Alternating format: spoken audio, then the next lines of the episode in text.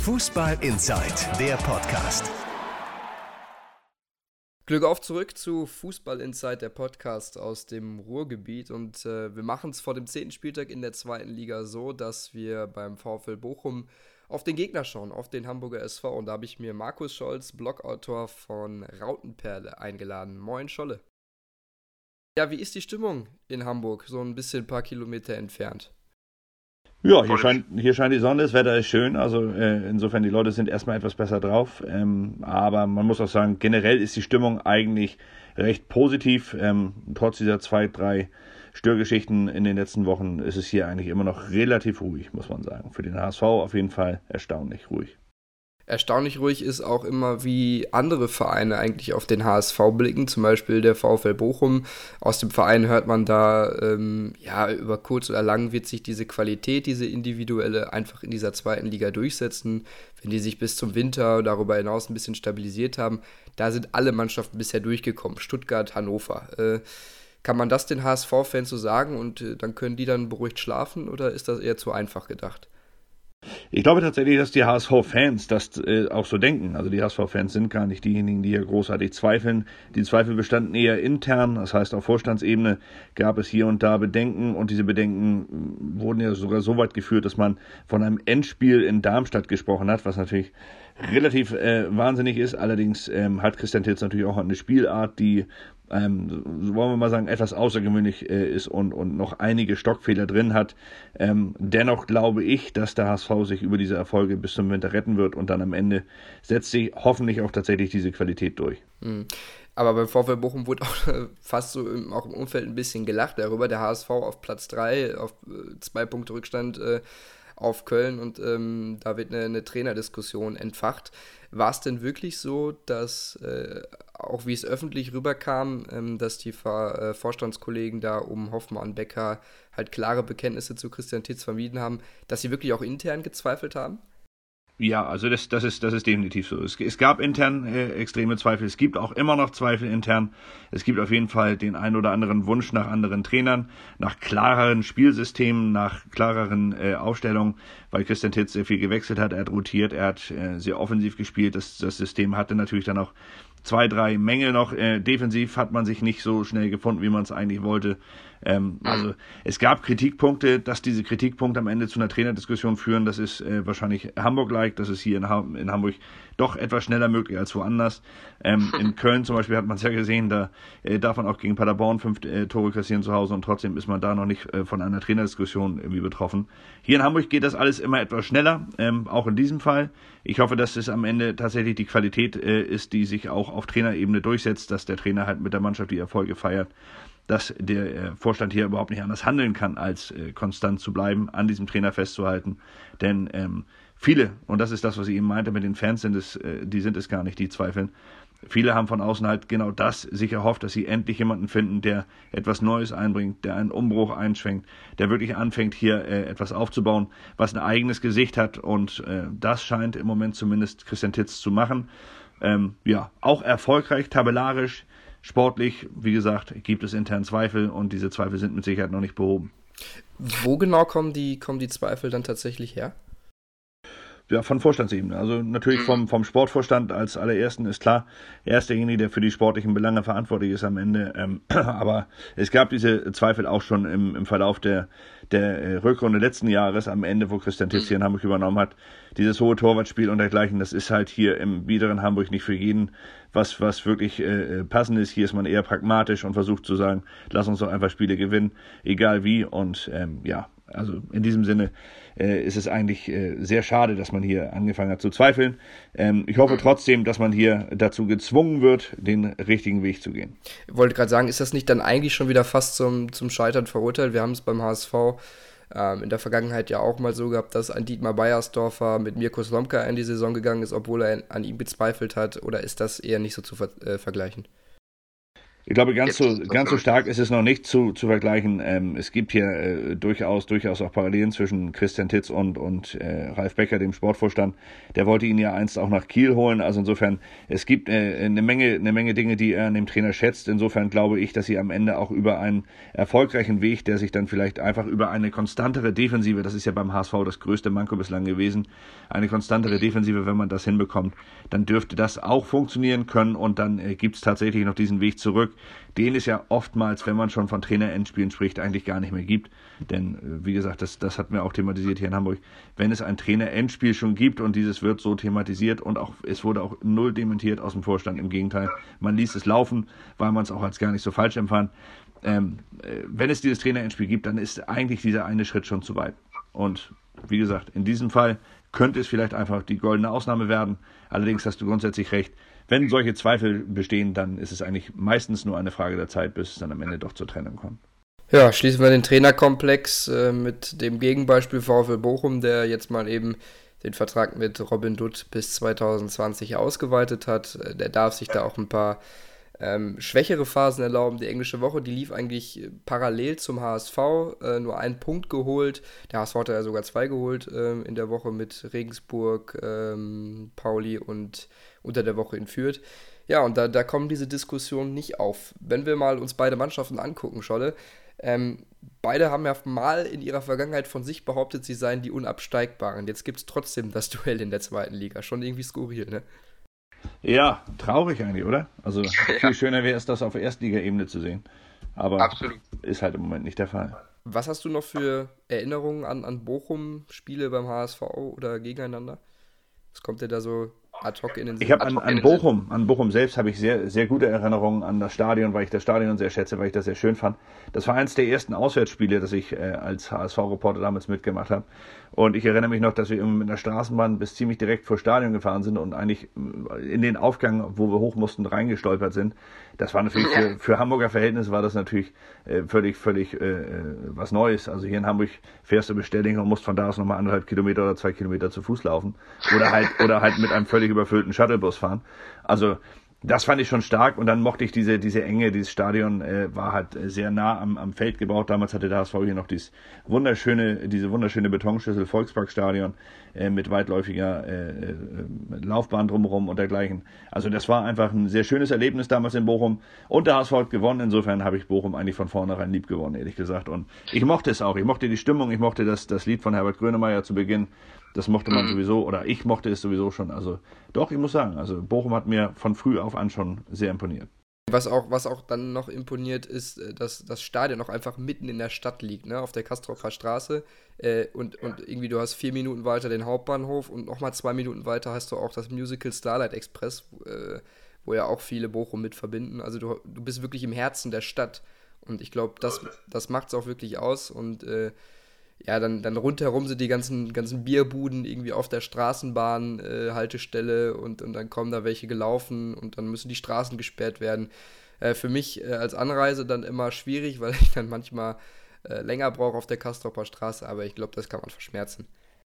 Ja, auf jeden Fall. Also die, genau diese, diese Nähe, diese, diese Stadtnähe ist natürlich bei, bei Bochum was ganz Besonderes. Beim HSV hast du halt eine Müllverbrennungsanlage um die Ecke und einen riesen Recyclinghof und allerdings auch einen sehr schönen Volkspark, muss man ganz ehrlich sagen. Ähm, aber ja. wie gesagt, das ist in Bochum schon sehr viel praktischer, muss man ehrlich zugeben. Okay, gehen wir aufs Sportliche. Ich konfrontiere dich jetzt mal ganz äh, provokant mit einer These direkt, ähm, ja. zu der du gerne Stellung beziehen kannst. Bochum ist derzeit besser als der HSV da würde ich einfach die Gegenfrage stellen, warum? Warum sollte Bochum besser sein? Bochum hat eine sehr gute Form, muss man ganz ehrlich sagen, aber der HSV ist eigentlich auch in einer sehr guten Verfassung und fängt gerade an, sich defensiv ein wenig zu stabilisieren. Ich glaube, wenn der HSV diese Sicherheit hinten findet, dann ist der HSV qualitativ doch noch vor dem VfL Bochum anzusiedeln. Allerdings muss man auch zugeben, hat Bochum weniger Druck. Insofern hat Bochum einen kleinen Vorteil in dem Spiel an diesem Sonntag. Was glaubst du? Also, ähm, ich habe sie in dieser Saison wahrgenommen, dass sie sich in keinem Spiel versucht haben zu verstecken. Sie sind immer ähm, mit ihrer offensiveren Ausrichtung, auch wenn es ein 4-2-3-1 ist, was ja von Natur aus ein bisschen defensiver ist, ähm, trotzdem immer wieder äh, ins Spiel gegangen, dass sie das Spiel ähm, nicht sich zurückziehen wollen, sondern eben machen wollen. Jetzt gegen den HSV haben wir viele Gegner gesehen, die sich zurückgezogen haben, äh, die eigentlich kaum Fußball spielen wollten, womit der HSV halt seine Probleme hatte. Wie erwartest du die Bochumer? Ich glaube, dass Bochum ist, äh, wenn, wenn sie schlau sind, werden sie es so ähnlich machen wie die Gegner vorher, dass sie wirklich dem HSV halt hinten relativ massierte Abwehr entgegenstellen, wenn denn der HSV hat auch dort noch Probleme gehabt, sich spielerisch da durchzuwühlen. Also ähm, Fiete Haab wird am Wochenende ausfallen, das heißt, der spielerische Stürmer im Zentrum wird fehlen.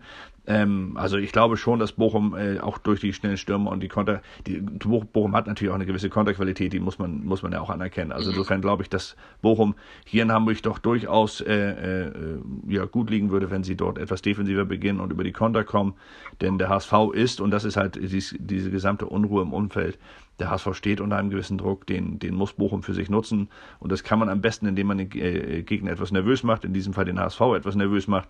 Und hier wird es halt schon nervös, wenn der HSV 45 Minuten lang kein Tor Wer ist für dich äh, die Alternative zu, zu Fiete A? Pierre-Michel Sogger, Fragezeichen, der im Moment äh, das Hauptargument Tore noch auf seiner Seite hat aber halt in den anderen Statistiken im Vergleich zu Fiete zum Beispiel hinten anliegt? Ähm, na, es gibt, es gibt noch Alternativen. Also er könnte natürlich auch mit einem äh, Hee-Chan Wang vorne beginnen. Das ist der südkoreanische Nationalspieler, der sich zwar außen etwas wohler fühlt, aber der durchaus auch im Zentrum äh, spielen kann. Er kann auch, so wie er es jetzt zuletzt im Training gemacht hat, mit Khaled Narei vorne im Zentrum beginnen. Dann hätte er Hee-Chan Wang auf Außen und vielleicht Tatsuya Ito auf der anderen Seite je nachdem, wen er dann dort spielen lässt. Aber dann hätte man etwas mehr Tempo im Spiel. Mit Pierre-Michel äh, Pierre Lasocca hat man natürlich vorne jemanden, der durchaus äh, in der Lage ist, aus dem, aus dem Nichts, also aus dem Gefühl halt mal ein Tor zu machen, weil er mit seiner Wucht kommt. Allerdings äh, ist das auch ein Spieler, der sich aufreibt, wenn er Spieler anlaufen muss, wenn er sich viel bewegen soll, dann fehlen ihm dann äh, die letzten Körner vorne, um, um dann auch den Abschluss zu finden. Insofern, ich rechne tatsächlich eher nicht damit, dass die Lasogga von Beginn an spielt, halte es aber auch nicht für ausgeschlossen. Mhm. Zweite These, ähm, der HSV hat seine Balance noch nicht gefunden. Ja, das ist das, was ich dir ja eben auch schon, schon sagte, eigentlich, also die Balance zwischen dieser offensiven Ausrichtung, die der HSV hat, und der defensiven Stabilität, die ist definitiv noch nicht da. Und das hängt natürlich auch damit zusammen, dass man, wenn man so offensiv spielt, auch mit zwei Außen, die immer mit nach vorne marschieren, dann muss man natürlich defensiv in der Mitte, im Zentrum muss man stark abgesichert sein. Orel Mangala ist da in, in der Liga für mich äh, jemand, der seinesgleichen sucht. Also der ist wirklich äh, bärenstark, auch im Moment schon, schon bärenstark. Allerdings sind Van Drongelen und Bates oder Van Drongelen und Leo Lacroix egal wen er da jetzt am Ende in die Innenverteidigung stellt, sind halt beide zu langsam für wirklich schnelle äh, Gegenangriffe der, der Gegner. Und das ist halt immer eine große Gefahr. Und diese Gefahr besteht ja. leider immer noch. Da hat man noch nicht das richtige, die richtige Balance, so wie du sagst, die hat man hier noch nicht Vor allem kommt der, der VfL dann eben mit einem aufstrebenden Tom Weiland, der im Moment wirklich durch, durch Spieler durchgeht wie ein Messer durch Butter. Äh, Lu Lukas, genau. Lukas Hinterseher, der auch schon in neun Spielen fünfmal getroffen hat, vier Vorlagen und, und Robbie Cruz, der natürlich auch immer seine Qualitäten hat. Äh, das heißt, da ist da vorne auch schon was, was, was drin bei den, bei den Bochumern, das muss man schon sagen. Das, das, was ich auch eben meinte, weswegen ich auch glaube, dass ja. Bochum gar nicht so schlecht beraten wäre, wenn sie wirklich defensiv sich sehr massiert stellen und, und dann auf ihre schnellen Spielerhaufen vorne. Das ist ein mhm. Mittel, das ist gegen den HSV sehr probat. Das hat sehr äh, häufiger schon funktioniert für die, für die Gegner. Auch selbst Regensburg hat es geschafft, in Hamburg 5-0 zu gewinnen. Also insofern, da sollte Bochum nun den Anspruch nicht, nicht äh, zu weit hinten anstellen, ehrlich gesagt. Absolut. Ähm, sprechen wir nochmal über den HSV selbst. Ähm, es gab nochmal ein, ein, ein Thema außerhalb des Fußballs, die Entlassung von ähm, ähm Bernhard Peters im Jugendbereich. Ähm, ja. Auf den ersten Blick sagt man, okay, 650.000 Euro hat der laut Sportbild pro Jahr kassiert. Bernd Hoffmann als Vorstandsvorsitzender bekommt 500.000. Eigentlich ja eine logische Sparmaßnahme, aber ähm, wie beurteilst du generell, dass er jetzt nicht mehr der Chef der Jugendabteilung ist? Also die, die Zahlen sind nicht ganz korrekt. Also die Zahlen sind okay. aus der ersten Liga und in der zweiten Liga hat er 20 Prozent weniger verdient, mhm. was aber immer noch extrem viel ist für, für eine zweite Liga und vor allem für einen Nachwuchschef. Ähm, er hat sehr gute Arbeit geleistet hier in Hamburg, das muss man sagen. Von 2014 an hat er Leute wie Wagnermann, Arp, Ito, er hat also tatsächlich ein paar Spieler nach oben gebracht, hat auch die Jugendmannschaften an sich äh, äh nach oben gebracht. Die U21 hat zwischenzeitlich um den Aufstieg in die dritte Liga gespielt oder war kurz davor. Insofern, also man hat hier schon eine Entwicklung äh, erkennen können. Allerdings hat er natürlich dann auch mit dem Versuch, sich für den Sportvorstand ins Gespräch zu bringen, im Laufe der Rückrunde der letzten Saison hat er sich hier ein kleines, äh, ein klassisches Eigentor geschossen, denn er wusste oder man wusste damals schon, dass Ralf Becker einer der Kandidaten war. Dieser hat das natürlich nicht unbedingt als Vertrauensbeweis von, von Bernhard Peters erachtet und so begann eine Zusammenarbeit schon äh, mit einem schlechten Vorzeichen und diese Vorzeichen haben sie nicht aus der Welt räumen können. Insofern ist es äh, am Ende einfach nur konsequent, sich zu trennen, wenn man nicht mehr konstruktiv zusammenarbeitet. finanziell macht der HSV da keinen guten Schnitt, denn er wird eine hohe Abfindung zahlen müssen an den, an den mhm. Herrn Peters. Ähm, sportlich äh, muss man auch erstmal zusehen, dass man den, äh, ja, die Qualität von Bernhard Peters ersetzt bekommt, was mit Sicherheit nicht leicht sein wird. Aber wie gesagt, ich gehe mal davon aus, dass der Sportvorstand sich da schon reichlich vorher informiert haben wird. Die Sportbild meldet auch ähm, am heutigen Morgen, dass es zukünftig ab kommender Saison beim HSV eine Gehaltsobergrenze geben soll, die sich im Bereich von 2 Millionen maximal bis 1 Million Euro Gehälter äh, ausweiten soll. Inwieweit kann man dazu schon was sagen? Ist das, ist das irgendwie bestätigt oder Thema gewesen? Kann man das so annehmen? Nein, aber also Thema, Thema im Sinne äh, der, der Sparmaßnahmen war es immer, denn der HSV muss sparen. Der HSV braucht diese Gehaltsobergrenze für sich, um äh, den Spielern von außen auch klarzumachen, was man auf egal, was ihr wollt, bei uns, wir sind nicht mehr dieser Selbstbedienungsladen der letzten Jahre, denn man mhm. muss ja auch sagen, hier in Hamburg hat man wirklich Mondverträge bekommen, ob es ein Pierre-Michel Sogge ist, der jetzt sogar in der zweiten Liga noch dreieinhalb Millionen verdient, oder äh, auch Louis Holtby mit dreieinhalb und dergleichen. Also es wurde einfach sehr, sehr viel Geld ausgegeben, weil man einfach dachte, okay, man hat vielleicht mit Kühne jemanden oder dergleichen, der einfach geben und geben und geben kann. Ähm, ja, man muss, man muss diesen Weg der Vernunft, ich nenne ihn einfach mal so, man muss diesen Weg jetzt beschreiten, man muss anfangen einzusparen, man muss wirklich anfangen äh, kleiner zu denken, beziehungsweise einfach praktischer und, und, und finanziell logischer zu arbeiten, denn der HSV hat einfach nicht mehr das Geld, um hier äh, teure Spieler zu verpflichten, sondern er ist inzwischen, und das muss man so festhalten, ein ganz klarer Ausbildungsverein, der nur dann überhaupt eine Chance hat, wieder mal irgendwann autark arbeiten und wirtschaften zu können, wenn er viele, viele junge Spieler zu Topspielern ausbildet und diese weiterverkauft. Alles andere ist eigentlich im Moment relativ ausgeschlossen. Die Sponsorenseite hat man sehr weit abgegrast, da war man immer sehr weit vorn und trotzdem hat es nicht gereicht. Also insofern, ich glaube, dass diese Gehaltsobergrenze ein, eine logische Entwicklung wäre. Beim VfL Bochum bewegt man sich natürlich auch in finanziellen Sphären, wo, wo es Probleme gibt. Im Mittelfeld der zweiten Liga bezeichnen sie sich da immer. Das heißt, wenn dann äh, auch Vereine wie Ingolstadt tatsächlich kommen, dann ist der VfL Bochum meistens raus, gehaltstechnisch. Sie, die punkten mit anderen Werten, mit Tradition, mit dem Stadion. Du hast schon viele Themen angesprochen. Wenn du dich äh, bei dir selbst im Umfeld umhörst, vielleicht auch nochmal bei dir selbst, wie sehen, wie sehen denn die Hamburger den VfL Bochum? Nicht nur vom Verein, sondern auch von der Entwicklung. Also im, im Moment, man, man hat Bochum tatsächlich immer als diese Fahrstuhlmannschaft hier in Hamburg wahrgenommen. Äh, es ging mhm. immer hin und zurück, erste Liga, zweite Liga. Und äh, trotzdem ist es immer eine Mannschaft, die natürlich in der zweiten Liga für, für äh, ja, nicht Furore sorgen kann, aber die zumindest immer oben dabei ist. Und dass, dass Bochum dieses Jahr wieder eine Spitzenmannschaft hat, äh, ich glaube, das, das äh, hat sie jetzt bewiesen inzwischen und der HSV weiß auch, was auf ihn zukommt und die Fans wissen auch, dass das am Wochenende tatsächlich ein echtes Spitzenspiel wird. Ich meine, der siebte Bochum hat 17 Punkte, glaube ich, nee, 14 Punkte, richtig? Oder bin ich jetzt Nee, 14 Punkte hat Bochum, 14, oder? 14 Punkte, genau. Genau, ja. 14 Punkte. Also insofern, ähm, man muss da, man muss da wirklich jetzt äh, äh, gar nicht, gar nicht, äh, kein Hellseher sein, um zu wissen, dass das ein hartes Spiel für den HSV wird. Was äh, vielleicht abschließend, äh, was glaubst du, wie wird das Spiel? Und dann vielleicht noch mit einem kleinen Tipp, den ich dir entlocken möchte. Ja, das, das Spiel wird, wird wie immer, äh, wie es eigentlich beim HSV wahrscheinlich äh, bis auf Köln oder äh, ganz wenige Ausnahmen eigentlich immer so kommen wird, dass der Gegner sich sehr tief hinten reinstellt und dem HSV da große Probleme bereitet. Ähm, also es wird wieder ein Geduldsspiel, ähm, das zwei Möglichkeiten hat. Ein frühes Tor für den HSV wird in den Sieg ebnen. Sollte das nicht passieren, hat Bochum sehr gute Chancen, hier in Hamburg was mitzunehmen. Vielleicht sogar einen Dreier mit einem schnellen Konter am Ende, denn die Ungeduld ist in Hamburg einfach noch nicht abgestellt. Das muss man einfach so sehen. Ja, das ist auf jeden Fall korrekt, äh, was man sagen muss. Die Bochumer Fans, die freuen sich absolut. Äh, zum HSV zu fahren, sind schon 3000 Tickets weg. Äh, also das wird auf jeden Fall eine gute Stimmung werden im Stadion und äh, wir sehen uns dann, Scholle.